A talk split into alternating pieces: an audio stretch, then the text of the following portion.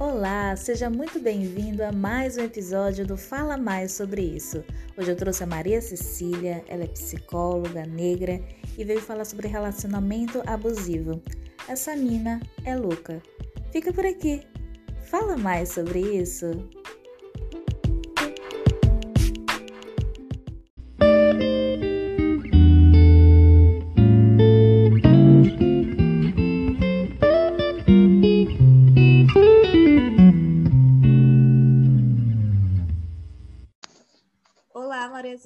Seja muito bem-vinda Fala Mais sobre isso. Muito obrigada por ter aceitado o convite. Olá, eu que agradeço, uma honra um convite desse, poder contribuir com o podcast, levando algumas informações aí de uma maneira mais né, acessível, dinâmica. Perfeito. E Maria, eu estou iniciando com você uma série de episódios em que eu vou chamar só pessoas pretas, inteligentes e maravilhosas aqui então você está inaugurando. Muito obrigada mesmo. ah, legal, que prazer. Eu vou te apresentar, tá bom? Tá bom. A Maria Cecília, ela é psicóloga antirracista e decolonial, pós-graduanda em avaliação psicológica pelo IPOG, pós-graduanda em sexologia aplicada pelo IMPASEX, psicóloga hospitalar em Hospital Estadual Dr. Raimundo Lima, referência em Covid-19. Maria, eh, vou te chamar de Maria Cecília, mas eu gosto muito desse nome, Maria. Pode chamar, pode ficar à vontade. Me fala, Maria Cecília por Maria Cecília. Então, Maria Cecília, né? Além da psicologia, né, que faz parte do meu existir, né? Eu comecei não pela psicologia, algumas pessoas foram diretamente, eu comecei no direito, Saí do ensino médio dizendo que ia ser advogada porque ia ser advogada. E lá conheci a psicologia e desde então, assim, o mundo se abriu, né? A gente sabe que é uma transformação muito grande. Sou muito grata a tudo que a educação me trouxe, me traz e eu me sinto realizada. Mas além da psicologia, né, eu fico, né, dividindo algumas habilidades que algumas me acompanham desde sempre, outras eu descobri a partir dessa concepção de abertura né, para a mudança. Então, eu me divido em outras habilidades. sou artesã, trabalho com macramê, crochê, faço alguns artigos nesse sentido. Tenho até um ateliê chamado Saravá, que ele está agora um pouco parado por conta das demandas da psicologia. E também gosto muito de cultura popular, né, que foi algo que eu deixei à distância, não conhecia, apesar de ser docente nascida e criada aqui, e comecei a me aproximar mais disso, que hoje eu faço parte de um grupo de capoeira chamado Maior Deus Pequeno Sou Eu. Além de ser aluna, eu ajudo um pouco na, nas questões administrativas. É, por lá, né, comecei a me encontrar com canto, eu não cantava, e sempre as pessoas diziam, ah, canta. Então, comecei a fazer aulas de canto, hoje eu estudo canto popular. Também tem essa Cecília cantora, que toca alguns instrumentos. Eu gosto muito do berimbau, do, do pandeiro, que é percussão. Sempre quis aprender um violão, mas descobri que isso é o que eu amo, que eu gosto. Então, gosto muito dessa expressão que a linguagem corporal tem, né? E a associação disso enquanto é, a, a, minha relação com essa cultura ancestral que eu demorei muito para descobrir. Também faço parte do time de, de pessoas negras que se descobriram negras outro dia, né? Estava ali o tempo todo sem viver a vida de uma forma crítica. Então, eu acho que hoje, além da psicologia, tudo isso também faz parte aí do quem é a Cecília, né? Essa mistura de, de saberes, de conhecimento, de busca, né? Que também é uma forma de cuidar da minha saúde mental, né? Para além da, da psicoterapia, para além do exercício, de ter esse ponto de conexão com o eu, né? E aí eu sou um pouco de tudo isso. Perfeito, uma mistura de só coisa bonita, porque vocês não estão vendo aqui, mas a Cecília é muito bonita, gente. Vocês vão, vocês vão ver na, na foto que eu vou postar no podcast. E com essa voz, então, eu estava tentando lembrar como foi que a gente teve esse contato, né? Lógico Sim. que são é, é, resultado, na verdade, de tudo que essa internet nos possibilita, que é encontrar pessoas maravilhosas. Então, eu comecei a seguir você, você começou a me seguir, mas você é aquela pessoa fofa que, que comenta e curte os stories. eu, eu, devo um pouco isso. Eu, eu, preciso fazer mais isso, né? Muita coisa só olha assim, não. Engajamento. É, tem que ter engajamento. E você fez isso nos meus stories e fez um comentário em uma live que eu participei. Sim. E o seu comentário foi muito importante para mim, porque eu estava muito frustrada naquele dia. Estava é, triste porque eu achava que minha fala não tinha sido muito organizada, minha internet não ajudou Sim. muito. Eu estava realmente muito frustrada com aquela live porque eu tinha criado muitas expectativas. Aí você veio e falou. Falei, gente, é a Maria Cecília, não é qualquer pessoa. Olha o conteúdo dessa pessoa. Olha como essa mulher é maravilhosa. Então, se ela tá falando, tá falado. Se ela disse que foi bom, foi. então foi muito importante para mim receber aquele Ficou cortando, mas apesar de eu acho que, que assim como as outras eu e as outras pessoas queriam ouvir muito aquilo, né? queriam participar, então a gente ficou ali mesmo com, a, com aquela dificuldade. Mas é, antes do, do, Instagram e de te acompanhar nas redes, eu vi, eu assisti uma live na, no Novembro Negro, onde uma psicóloga eu não lembro agora o nome dela, eu sei que o primeiro nome dela é Maila, estava falando algo sobre a saúde mental da população negra associada com a capoeira, né? Uhum. Que hum. também é uma, uma área de, de interesse meu. E aí eu fiquei né, mergulhada naquilo e ela fez a indicação de uma psicóloga negra de referência e até então eu conhecia poucas, né? Ainda somos poucos. Sim. E aí eu fui, busquei, não encontrei pelo nome e a vida acabou se encarregando disso e depois eu encontrei. Aí eu, nossa, que maravilha poder legal, encontrar e ver, né? gente. né? Quem é essa pessoa? Obrigada, e a tua fala Mayla. foi algo.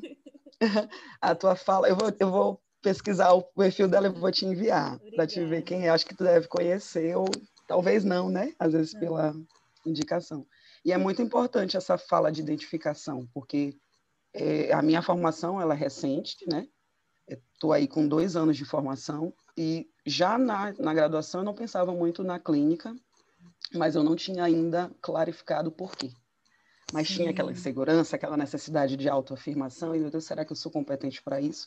E a gente se vê num espaço onde não é nosso, onde a maioria não é, se identifica com a gente, e até eu mesma naquele conflito de, meu Deus, eu sou negra. Parei de alisar o cabelo, comecei a ter todas as características físicas que me entregavam, e comecei a lidar com isso, então a, a clínica não era uma opção. Então, quando eu ouvi a fala, eu, nossa, como é importante a gente se identificar e ver Sim. que não estamos sós, que também tem outras pessoas na mesma luta e a gente está aí, né, enfrentando. Nossa, muito Só legal. gratidão. Essa sua fala, né, de que a gente só não sabe nomear. Então, de fato, não sabe, na clínica não era para mim. Eu tenho um post quando eu comecei a atender na minha própria sala, em que eu coloquei né, exatamente essa frase: Isso também é para mim. Porque a uhum. gente achava que a gente só não era muito competente, dava um medo, né? Eu falava, nossa, eu tenho medo de acabar Isso. estragando mais ainda a vida mental das pessoas, a saúde mental das pessoas. Mas não, o nome disso é racismo, né? Por trás desse medo, ah. tem o medo de não ser validado, de não ser escolhido, de não ser Isso. o psicólogo que vai ser referência. Verdade. Mas graças a Deus e graças ao nosso trabalho, a gente tem né, superado tudo isso, com muito trabalho, inclusive. Com muito trabalho, inclusive. E um desses trabalhos é esse encontro que a gente está tendo aqui agora. É, a Maria Cecília vai falar um tema muito importante, que é relacionamento abusivo. E aí eu começo com a primeira pergunta, Maria Cecília. Essa mina é louca? Fala mais sobre isso. Aí eu já respondo diretamente. Essa mina louca, também conhecida como gaslighting, né? a gente, assim como no racismo, na violência de gênero, a gente vê algumas nomenclaturas que hoje esclarece coisas que a gente vive há muito tempo, né? E essa, essa titulação de ser chamada de louca, né? Em N contextos, né? A ex que virou louca, ou às vezes, né? O o cara fala para ex que a atual é louca, e aí fica esse consenso de mulheres louca, meu Deus, ela é louca. Será que eu sou louca? Né? E aí cunharam alguns nomes, né, para vários tipos de comportamentos como esses reproduzidos por abusadores, e um deles é o gaslighting, que é, é violência psicológica, né? É, uma, é um termo para é, é, violência psicológica que significa manipulação Então, é a manipulação da verdade que aquela mulher apresenta, do questionamento que ela apresenta, levando ela até mesmo a duvidar da sua sanidade mental. Né? Será que eu realmente vi isso? Será que eu realmente ouvi aquilo? Então, é uma forma de, de sermos manipuladas. A gente não pode desconsiderar, sim, que uma mulher pode cometer um relacionamento, ou pode cometer um ato abusivo? Pode. A gente sabe hoje que existem, sim, relacionamentos onde não só o homem é um abusador, mas isso não é maioria. E, às vezes, as pessoas tentam até usar isso para invalidar né, a violência contra a mulher, de que ah, essa mulher comete um abuso, essa mulher também é, mas a gente tem que lembrar que nós somos também fruto né? Então, muitas vezes, onde tem aquela mulher que fiscaliza o celular, aquela mulher que pega a senha, que faz coisas sem autorização, por trás dessa loucura, o que existe? Né? Quantos comportamentos anteriores ela vivenciou e acabou, por correlação, interdependência, reproduzindo aqueles comportamentos? Nós não podemos, e é importante sempre discutir que as pessoas, ah, mas essa mulher é machista, né? E aí a gente tem que lembrar né, que é, o machista é quem se beneficia, e a mulher não se beneficia do machismo de nenhuma forma. Né? Ela só fica reproduzindo e vivendo numa prisão ainda muito maior. Então, é importante a gente lembrar os contextos né, do porquê que acontece o louco, o louca. Né? Ou, geralmente, o homem está é, não assumindo uma responsabilidade, não, não assumindo um compromisso de, com a verdade. Né? A gente vê aí muito sobre responsabilidade afetiva, que é sobre ter o peito de falar o que está acontecendo, o que está sentindo, o que espera, o que não espera. E a gente vê que no relacionamento, né, vamos puxar aqui para o relacionamento heterossexual, não que não aconteça em outros, mas no relacionamento heterossexual que a gente tem aí com os maiores índices de abusos, né, não tem esse compromisso de o homem ser verdadeiro.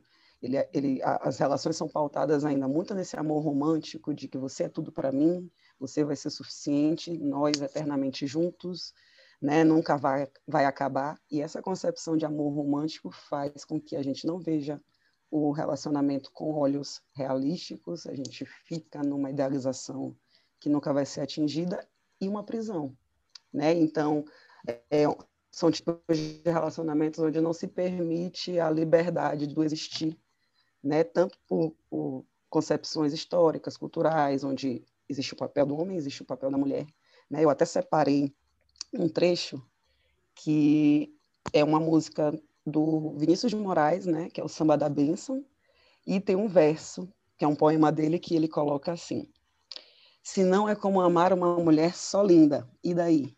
Uma mulher tem que ter qualquer coisa além da beleza, qualquer coisa de triste, qualquer coisa que chora, qualquer coisa que sente saudade, um molejo de amor machucado, uma beleza que vem da tristeza de se saber mulher, feita apenas para amar, para sofrer pelo seu amor e para ser só perdão.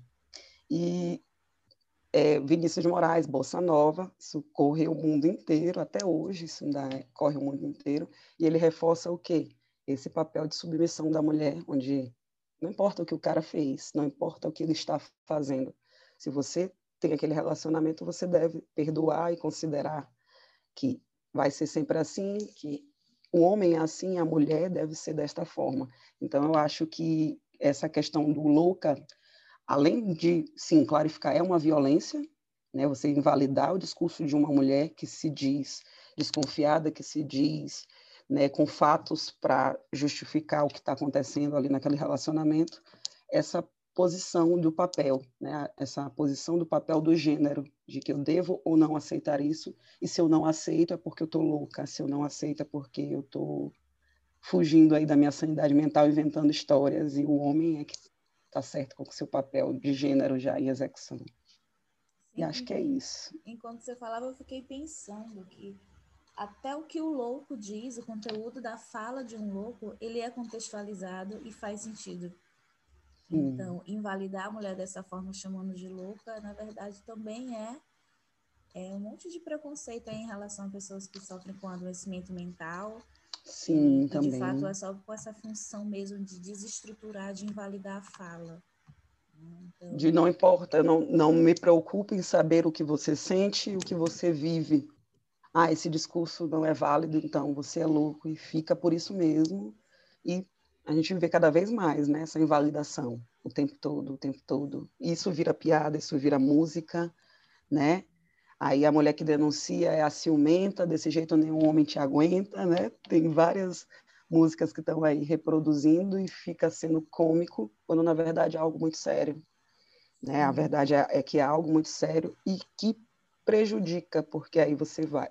Quando você consegue sair de um relacionamento como, como esse, onde você é invalidado, porque nem sempre tem agressão física, nem sempre tem aquela agressão sexual, boa parte dos relacionamentos é, é sequências de violência psicológica, violência moral, de desacreditação mesmo, de, de invalidar o outro, e você ficar naquela dependência e levando aquilo consigo, porque, meu Deus, eu que sou louca. Né? Eu que sou louca, eu que crio, eu que sou ciumenta, eu que sou uma pessoa controladora, eu que sou uma pessoa invasiva, né? E se desconsidera todo o histórico, que por vezes vem até antes do relacionamento afetivo, né?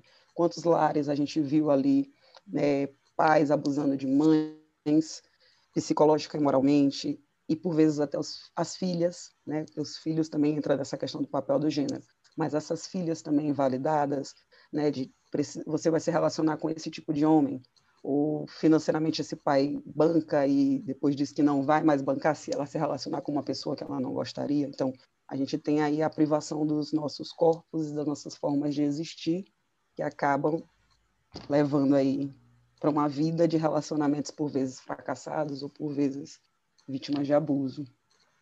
Perfeito. É, a gente estava falando sobre o tema, né, qual o tema nós falaríamos, é, você citou, por exemplo, na altura estava um bafafá enorme sobre o caso do Nego do Borel e a outra blogueira, que eu não lembro o nome agora. Não sei se ela é blogueira, na verdade. Mas surgiram algumas reflexões a partir desse caso, né? E eu queria saber se você quer falar mais sobre isso, tem algum comentário, que reflexões surgem a partir desse caso? Então, esse caso, eu a primeira notícia que eu vi foi sobre o fato do Negro do Borel ser vítima de racismo. Né? E aí as notícias muito sobre isso, que sim é importante falar. Provavelmente ele foi, provavelmente ele será, né? Só pelo fato do existir preto, ele já vai ser vítima de racismo. Mas colocar nessa questão porque no histórico do relacionamento, a família, principalmente o pai da, acho que é Duda Reis, né? Era, muito, era contra, né? Era muito contra aquilo. Então eles passaram quase três anos num relacionamento e somente agora ela fez a, a denúncia. Então que começou a rede, né? Invalidar essa mulher. Por que, que ela está denunciando agora? Ela está querendo se promover, ela está querendo fama, ela está querendo ganhar o quê com isso? Então, é mais uma característica que também a gente já vê sempre. A gente não pode desconsiderar, sim, casos de racismo, mas eu vejo que tem esse ponto, mas também tem um ponto muito sério que é a naturalização de violência doméstica, de violência contra a mulher, que acontece só pelo fato desse homem estar numa posição onde ele tem algum poder, onde ele tem esse poder sobre essa mulher.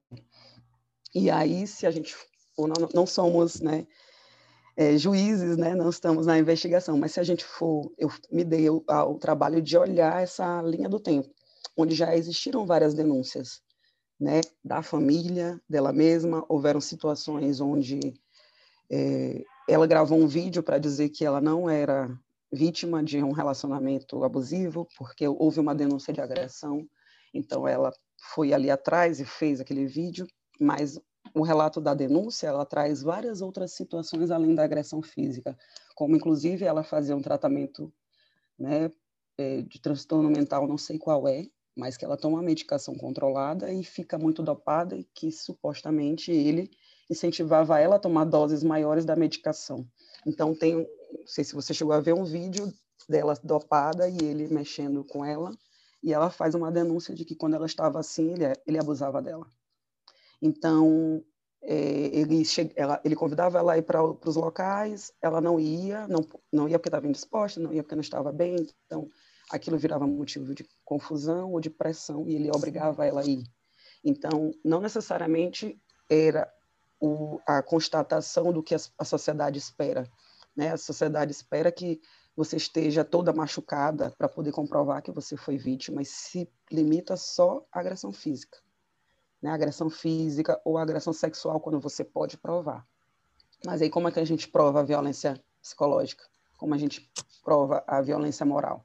Né? Ela é uma mulher que foi também diagnosticada, se eu não me engano, eu não, não, não lembro o diagnóstico, mas é algum transtorno alimentar. E ela é bem magra, não sei se você reparou. Sim. E aí ela conta também que ele invalidava ela nesse sentido, de estar né, cercado de outras mulheres, até porque na, no mundo da música, onde ele vive, são só mulheres com um biotipo que o, o funk exige, que a sociedade exige como padrão de beleza, e ele invalidava ela.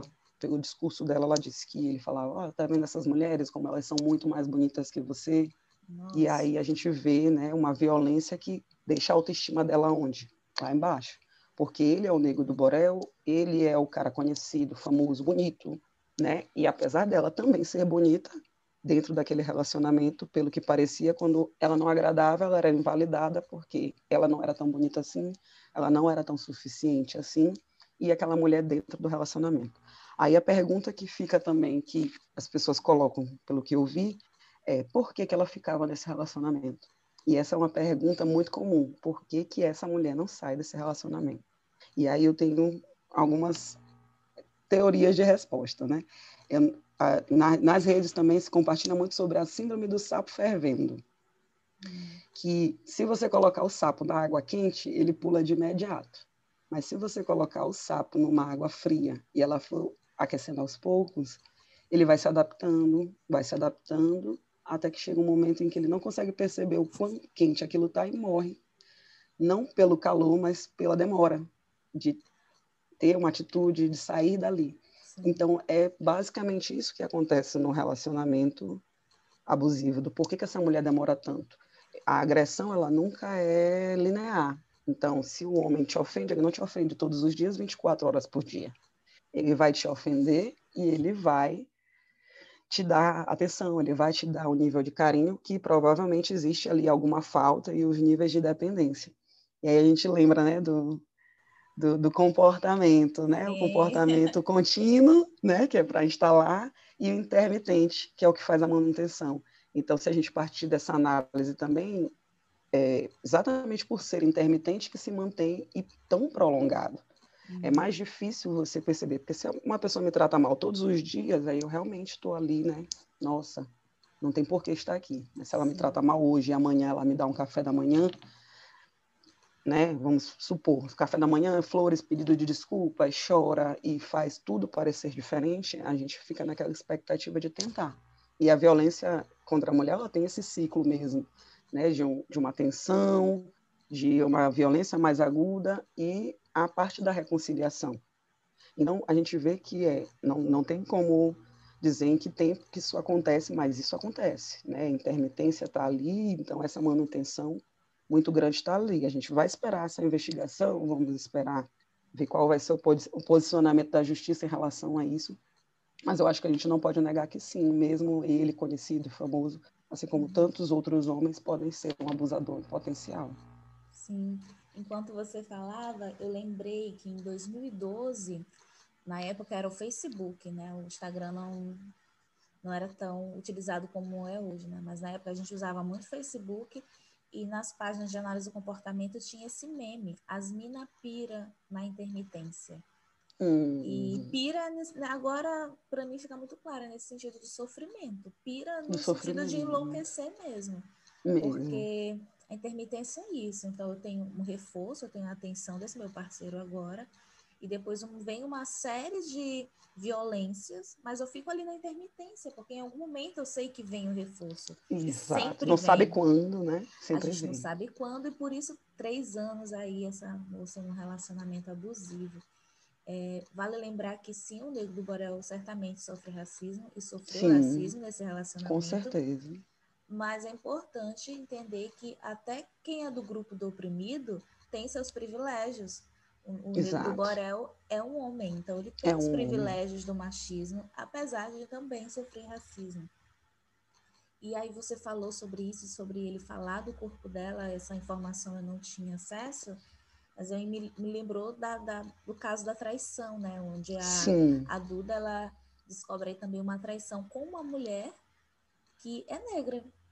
Então, eu fiquei lembrando muito da questão de palmitagem, né? O homem negro Sim. que ele assume publicamente uma mulher branca, mas tem relacionamentos às escondidas com uma mulher negra, que tem esse corpo que ele idealizava. Então, aí, Sim. mais uma vez, a objetificação do corpo da a mulher A objetificação negra. do corpo da mulher negra que está presente.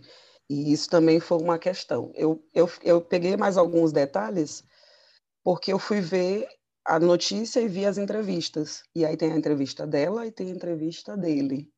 Né? E também eles conseguiram contato com uma ex-companheira dele, que não é uma mulher branca, que também relata que foi vítima de agressão física, inclusive. E aí ele fez o seu papel de homem, fazendo a, segunda, a seguinte pergunta para o repórter: por que, que ela não me denunciou então?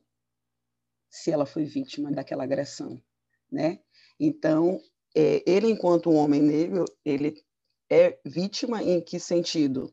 Ele é vítima desse, do racismo, ele é vítima né, por idealizar é, a salvadora branca, ele é vítima por não assumir-se enquanto um homem que pode sim ter mais de uma mulher, um relacionamento aberto, por que não? Um acordo, mas não. Ele reproduz o machismo de essa mulher é minha, né? Esse título de que eu sou o cara com esse relacionamento estável com uma mulher branca, com um padrão que vai me dar essa visibilidade, mas que não seria tão é, equivalente se eu assumisse uma mulher negra. Ele fica naquele posicionamento de, né, eu vou guardar isso, não quero isso porque isso não é compatível eu fiquei sabendo também por terceiros, né, a gente nessa, nessa história de, de vamos fal falando sobre racismo, vamos aqui lombando e vamos se juntando, de pessoas que é, têm contato com ele, que são assessores dele, e o que um grupo em que ele participa sobre com pessoas negras falavam né, sobre o posicionamento, davam algumas dicas, inclusive sobre essa questão da palmitagem, que o, os grupos né? Tipo, escurecimento, papo preto, todos colocaram. Primeiro ele não tinha nem ter palmitado. Né? Mas ficou a questão de que todos os pretos que estavam ali aconselhando e orientando foram ignorados e a assessoria dele é majoritariamente branca. Então ele está ali é, buscando uma autoafirmação, buscando um, um espaço, querendo ocupar um espaço através de validação branca, de validação de assessores brancos, de validação de amigos brancos, de, de, de uma companheira branca que acabou causando essa situação, mas que não necessariamente foi essa situação só por ela ser branca, mas também por ele ser homem, por ele ser também fruto Sim. desse meio. A gente não sabe qual é o histórico do negro do Borel, mas a maioria dos homens crescem com essa visão de poder, com essa visão de eu posso tudo, né? Inclusive ter um relacionamento oficial com uma pessoa e por trás está fazendo outro. Tanto é que ele trata esse assunto com uma naturalidade muito grande nas entrevistas, de que ele não traiu ela só com essa mulher, mas com outras, e que ele assume isso, né? Que isso acontecia com alguma frequência. Então ele realmente, apesar de sim ser uma vítima de racismo, é mais um homem em potencial abusador, sim. Sim, eu não vou com a cara do negro do Borel, não, tá, gente? Não gosto, nunca gostei. tá? Não é porque ele é negro que eu gosto dele, não, porque inclusive podemos pensar diferente, né? Nós não somos um grupo que pensa todo mundo igual. Sim, e teve até um, um vídeo, né? Um clipe que ele fez, que é, se eu não me engano, a, a música é Me Solta, Porra, que ele dá um, um, um beijo em outro homem, que aquilo uhum. ali também foi alvo, né? De, ah, quer só se promover sensacionalismo. É, é só porque... que é o Pink Money, né? Isso. Aí também teve essa, tiveram várias, né? Porque não é, não tem como ter um atestado de boa conduta, né? Quem é esse cidadão de bem? As pessoas usam tanto essa expressão, uhum. mas não existe esse atestado de boa conduta de ou você é só isso ou você é só aquilo. Ou ele é só vítima de racismo, ou ele é só o inocente da situação, ou ele é só o agressor. Tá tudo ali, né? Interseccionado. Então Sim. não tem como a gente separar e, e ignorar, levantar uma bandeira só contra um ou só contra outro. Mas a gente tem que estar de olho né, nessas questões e nessa discussão. A gente não Nossa. pode ignorar. Muito bom, Maria Cecília. Mas vamos sair um pouco desse, desse, dessa fofoca, né? Fazer uma fofoca. é, E aí vocês perceberam, caros ouvintes, que a voz da Maria Cecília é perfeita, né? Olha esse grave. Ficaria horas aqui. Eu tenho certeza que vocês vão gostar bastante de ouvir esse podcast por conta da voz, né? E do conteúdo também da Maria Cecília. E aí, pensando nisso, ela fez um compilado de músicas que retratam, né? E que demonstram quanto a nossa sociedade ela se organiza de forma velada a falar, a naturalizar essas violências, né? Então, quais as músicas que você pensou para trazer para a gente, Maria Cecília, para a gente analisar? Então, deixa eu pegar as, as famosinhas. Sim, sim. Roberto Carlos. Eu gosto de usar essa porque essa música foi tema de novela. Né? Ela narrou um relacionamento enquanto amor romântico, tradicional das novelas globais, mas é uma letra que, velada, ela tem várias características. Então vamos lá. Deixa eu escolher um trecho aqui. Estou aqui pescando a letra. Então aqui, o cara que pensa em você toda hora, que conta os segundos se você demora, que está todo tempo querendo te ver, porque já não sabe ficar sem você, e no meio da noite te chama para dizer que te ama. Aí tem um outro verso. O cara, cara, que pega você pelo braço, Esbarre em quem for que interrompa seus passos. Está do seu lado para o que der e vier.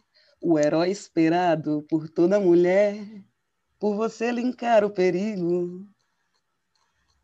Seu melhor amigo. e, aí, e o que, que a gente vê nessa letra?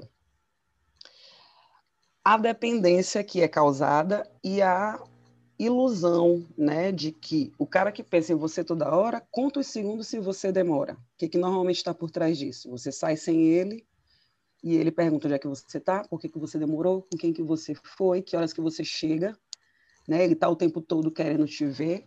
Será que isso é característica de um relacionamento saudável? Não necessariamente.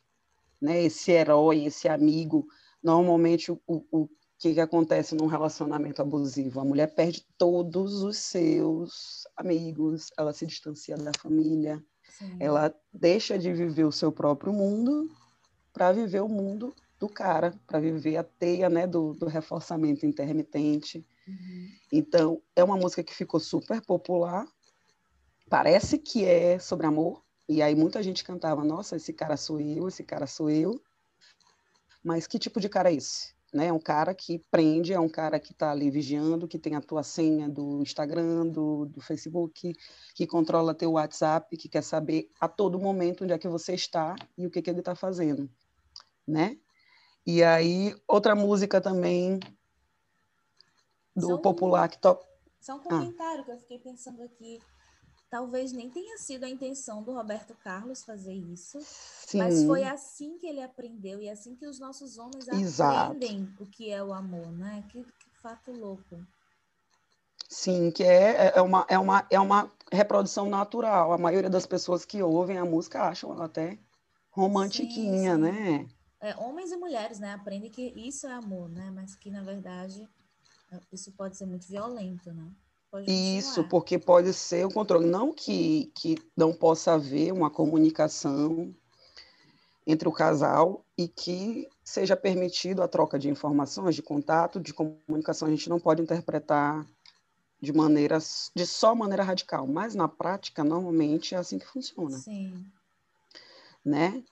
Tem, tem uma música que toca aqui muito. Eu gosto, de, eu gosto dessas músicas que caem também no popular, os arrochas.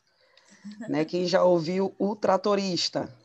Ai, não conheço, como é? Mesa de bar, que ele canta assim. Peraí. Às vezes eu não sei o nome da música, mas já posso ter ouvido. Peraí aqui, ó. Joga essa casa embaixo, tratorista. Se o Ricardão quiser, ele que invista e faça outra casa para essa bandida.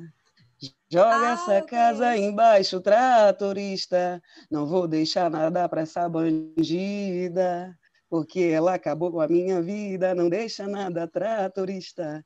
E aí essa música é Gente, é eu nunca tinha entendido essa violência parte. patrimonial. Eu nunca tinha entendido violência... essa parte, tratorista. Isso, porque ele contrata o tratorista, diz que não importa quanto que ele vai cobrar, ele vai pagar, até o triplo, Uau. desde que ele vá lá no terreno e acabe com a casa.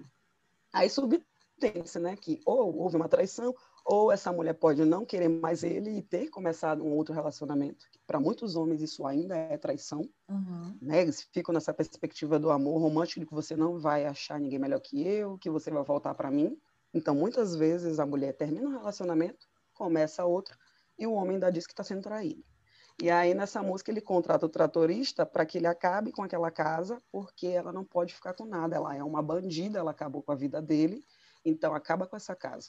E aí, todo mundo canta, né? A mão na cintura é uma mão na consciência. Sim. Mas é uma música que demonstra o que acontece em muitas separações. O homem quer ficar com tudo e a mulher não tem direito a nada né, ignoram seus direitos, muitas vezes não é um casamento oficializado, é uma união estável, uhum. e a mulher tem que ficar naquele papel de ou tu volta para mim, para te ter o que tu quer, para poder eu te dar o que é direito teu, porque você construiu junto comigo, não há essa visão, e o cara manda derrubar tudo, porque quem manda é ele, e, meu Deus, tem que acabar. Sim. Destrói, que se ela quiser, ela que vai começar do zero, se ela quiser, é, ele que construa, né? Deixa eu ver outra aqui. Ô oh, Rita, volta desgramada. Volta, Rita, que eu perdoo a facada. O que, que tu acha dessa música, Maria? Deixa eu ver aqui a letra de Rita, porque eu só, eu só vejo esse pedaço da Rita. Conheço. Tem uma historinha, eu né? Da Letícia. Já falei, eu te falei da Letícia, né? Falou, falou né? Porque o Letícia ele fala, né? Letícia, Letícia, onde é que você vai com esse mototaxista? Letícia, Letícia, só saio desse bar com você ou com a polícia. Né? O cara não respeita o limite, não importa porque Letícia não está com ele. Letícia resolveu ir embora.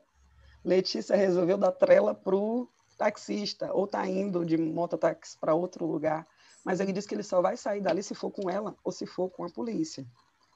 Que é uma situação que acontece muito, né? O cara não respeita, ele não consegue ter é, a sua aceitação do término, então ele fica lá infernizando, literalmente, ele fica lá dando dor de cabeça, porque ele não aceita. Então, normalmente, só a polícia para poder intervir.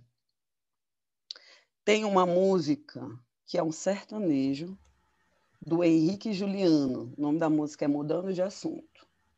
Sim. Né? Aí ele coloca, ele, no decorrer da música ele fala sobre ciúme, e aí ele canta assim: Mudando de assunto, você tá tão bonita, que cheiro gostoso que vem de você. E se eu te contar, você nem acredita. Se eu tava brigando, eu nem lembro o porquê. Pra que brigar se o amor é isso? É uma espécie de um vício, mil maneiras de querer. Pra que brigar, chorar embora? Eu bem sei que nessa hora vai me dar vontade de você. Né? E aí é uma música que o cara, se vocês olharem a letra, né, depois por completo, uhum. ele ficou com ciúme, ele brigou, ele fez e aconteceu mais. Mudando de assunto, você tá tão bonita, né? E aí, ou seja, desvia. E é aquele ciclo da intermitência. Sim. Né? Eu primeiro eu te violentei de alguma forma, mas agora, poxa, você tá tão bonita. Olha que cheiro maravilhoso esse que vem de você. E se a gente for atrás, pode ser até um cheiro de medo, de preocupação, de angústia, uhum. né? Porque normalmente eles gostam de estar ali naquele ciclo. E aí, eu, se eu estava brigando, eu nem me lembro por quê. Que é o que acontece, né? Quando a gente tem aí a fase de de reconciliação, onde esse homem tenta buscar uma maneira de é, equilibrar de novo o relacionamento. E aí ele vai dizendo que brigar, para que brigar se o amor é isso, é um vício, né? E para que brigar se mesmo eu brigando, depois eu vou sentir falta de você, depois eu vou querer você de volta e muito provavelmente você vai voltar porque você está presa nessa dependência. Sim. né? E é uma tá música confusa, né? Está sempre confusa, fica naquela teia o tempo todo, né? Então, aí voltando a Rita. Rita, eu não vejo tanto essa, essa perspectiva, porque na Rita é mais uma dependência emocional do cara onde ele foi agredido, mas ainda assim ele quer tirar a queixa e ele quer que ela volte, né? Então ele desculpa tudo. Será que aí a gente teria? Penso muito no, no Vejo, formato que a, no formato que a gente pensa as relações. Então tá tudo bem. É, essa facada ela foi de raspão. Sim. Né? Então assim, o quanto que a gente pode entender que essas coisas cabem dentro de um relacionamento e tá tudo bem, que isso é cotidiano e que a gente pode resolver isso muito facilmente. Não, mas é uma violência. Sim. Né? Tipo tapas e beijos também, entre isso, tapas e beijos. Isso. É ódio, é desejo, é sonho, é loucura. Um casal que se ama até mesmo na cama provoca loucuras. E assim vou vivendo, sofrendo e querendo esse amor doentio. Mas eu volto para ela, meu rumo sem ela também é vazio. Deixa eu olhar aqui a é letra. É isso, é isso. Então você fala muito dessa concepção do amor romântico. E a gente entende do amor que romântico. o amor romântico, de fato, ele perdoa tudo, ele coloca tudo assim para o lado e considera apenas o amor, a paixão. Né? E, né? Isso. E amor aí sobre o é louca. Amor é comportamento. E é reforçamento positivo. Positivo, por favor. E aí, ó, Ciumenta, também, César Menotti Fabiano. Ele canta assim: Saia dessa paranoia de dizer que tenho outra, porque assim você vai ficar louca. É uma barra o teu ciúme possessivo. Nunca põe fé naquilo que eu digo. Me liga toda hora para saber com quem aonde eu estou.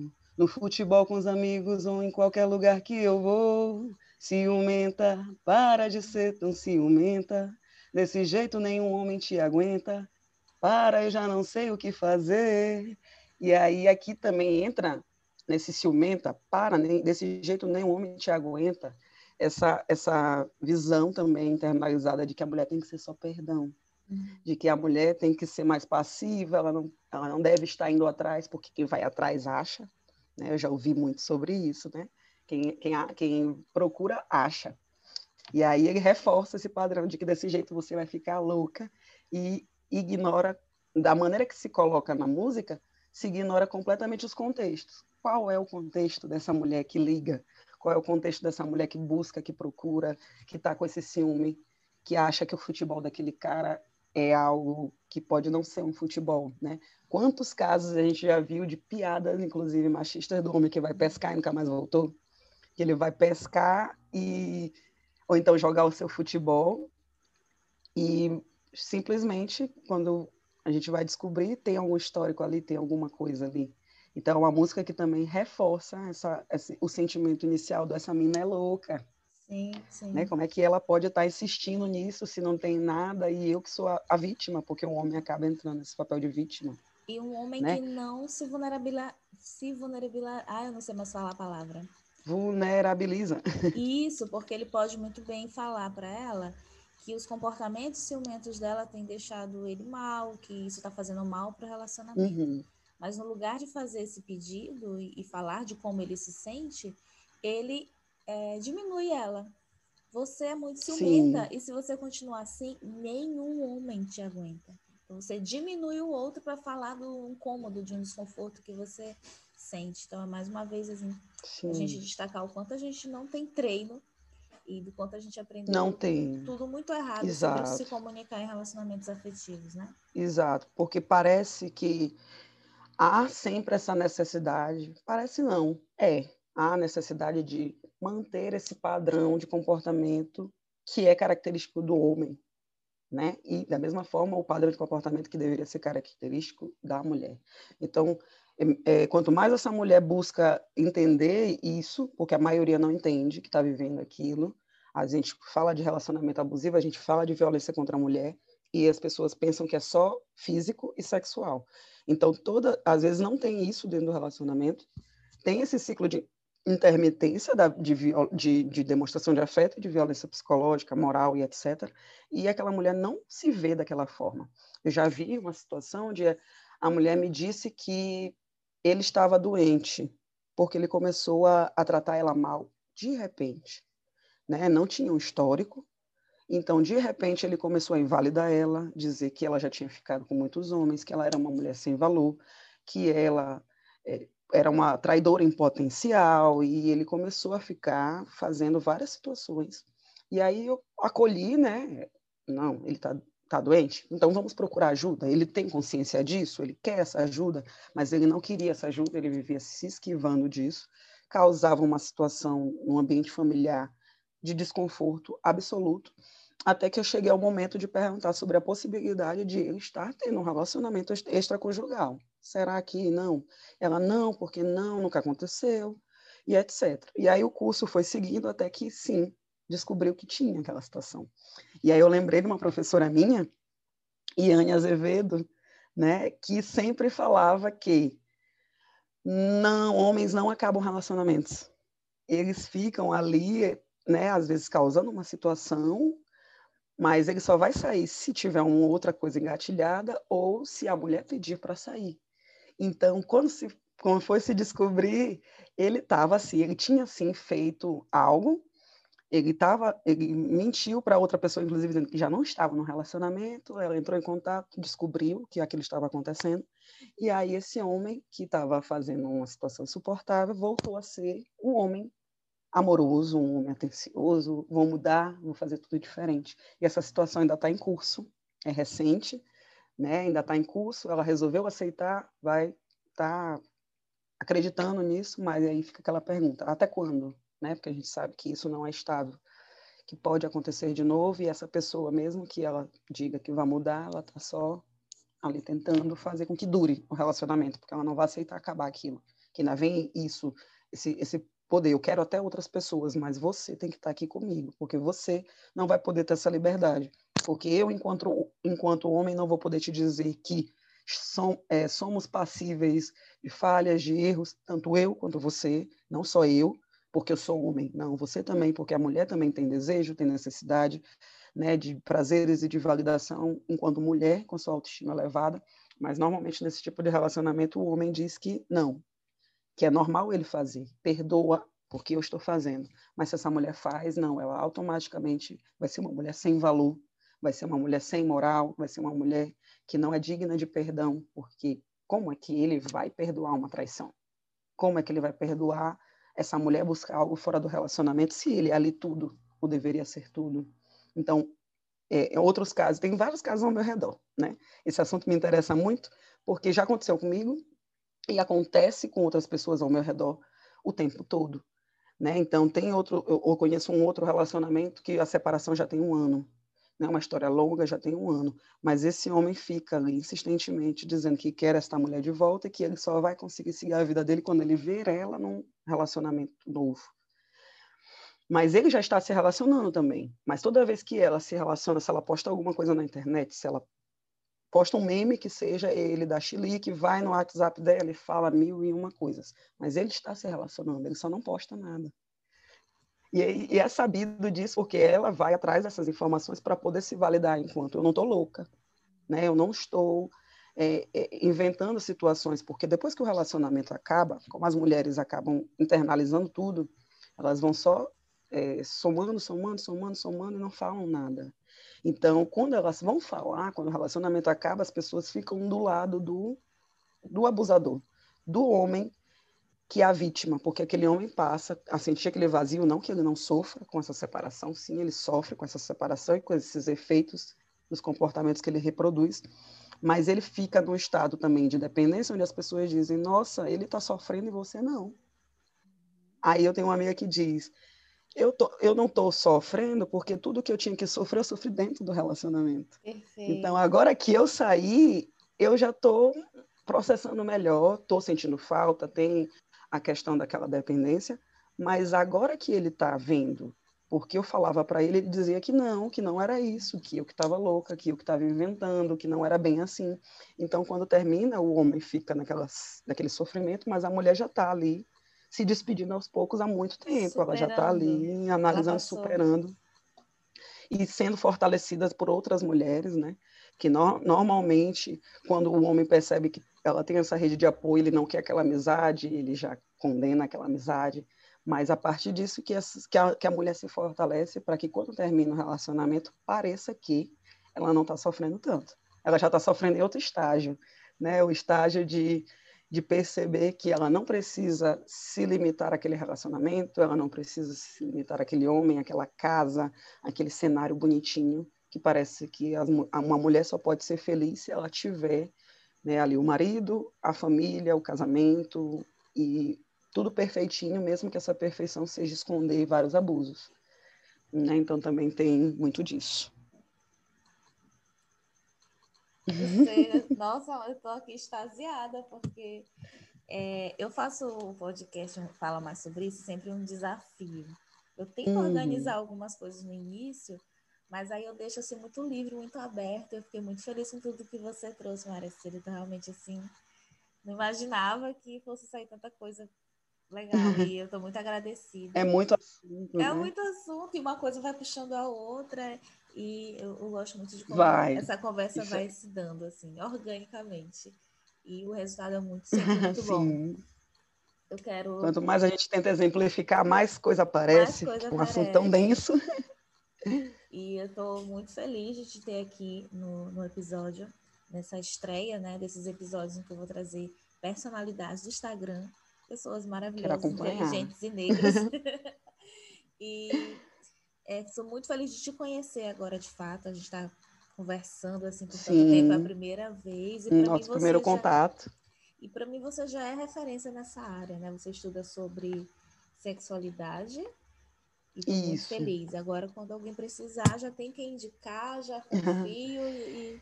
E aí eu estou querendo levar esse recorte para essa especialização né? Uhum. Eu quero muito algo voltado para a sexualidade da mulher, mas eu estou tendenciando aí para o da mulher negra.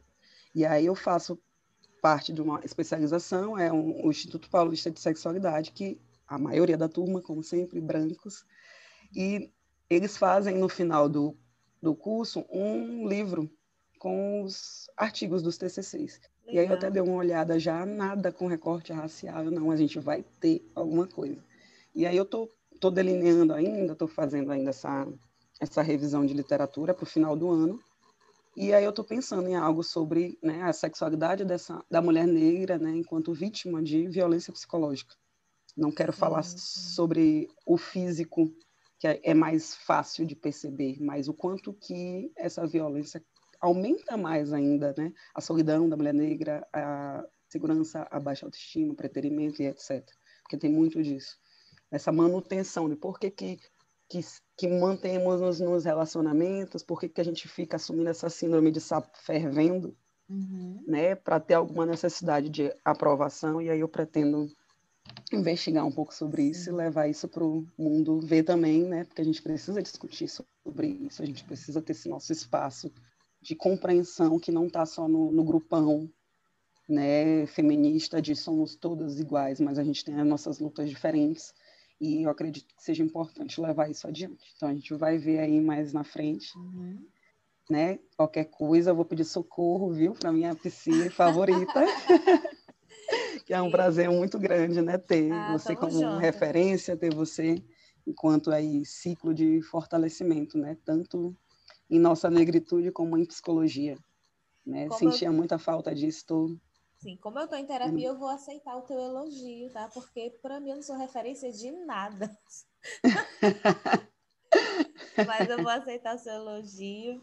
E você, por favor, faça esse trabalho mesmo na sua pós, essa coisa de preta saliente, que chega e vai dizendo deixa eu organizar isso aqui, que tem que ter isso aqui também junto. Tem que ter também, como é que é, não? porque você falou aqui é, com o relacionamento abusivo, com recorte de gênero, mas quando a gente faz um recorte racial junto, a gente percebe que a mulher negra ela permanece por muito mais tempo, uhum. configurações muito piores do que essas que a gente narrou aqui. Né? Porque a Sim. mulher negra ela está aí sendo preterida, é privada de afeto, de cuidado, então provavelmente ela se mantém por muito mais tempo em situações de abuso. E até a nossa própria concepção de amor, né? Como, como vem esse amor para a gente?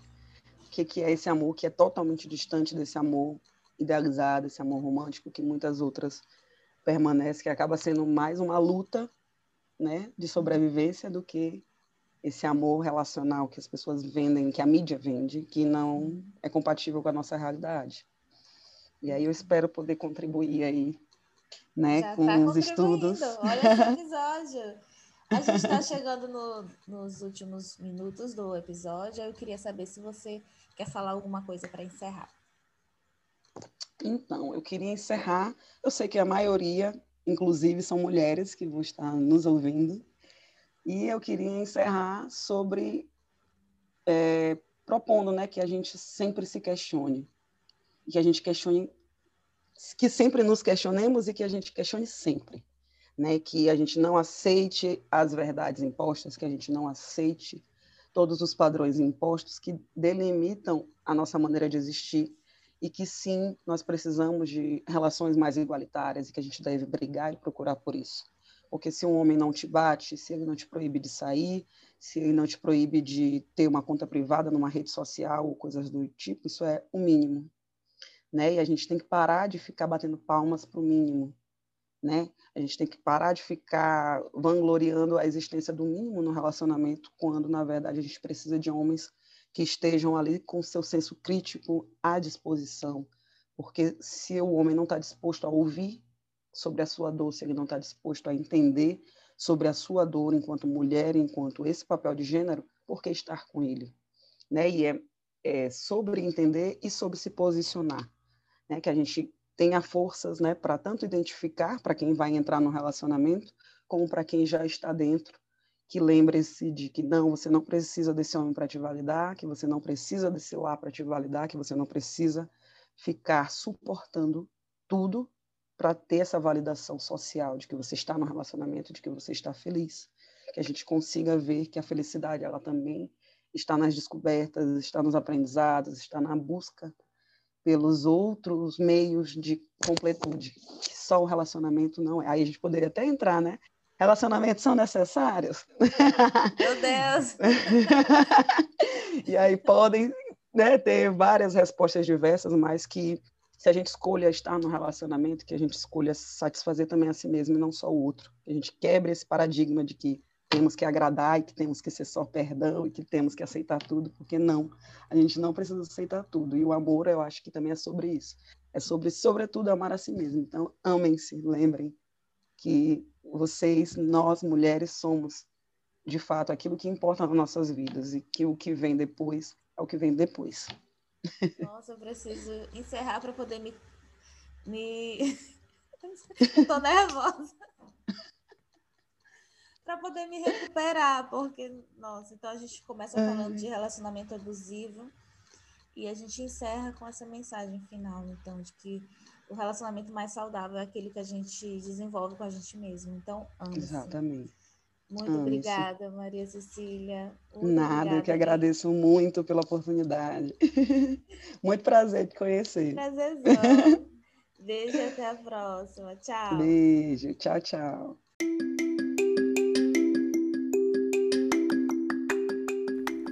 Gostou desse episódio? Então compartilhe com os seus amigos. Me segue também no Instagram. Eu sou arroba Gomes Santos. Até o próximo. Fala mais sobre isso.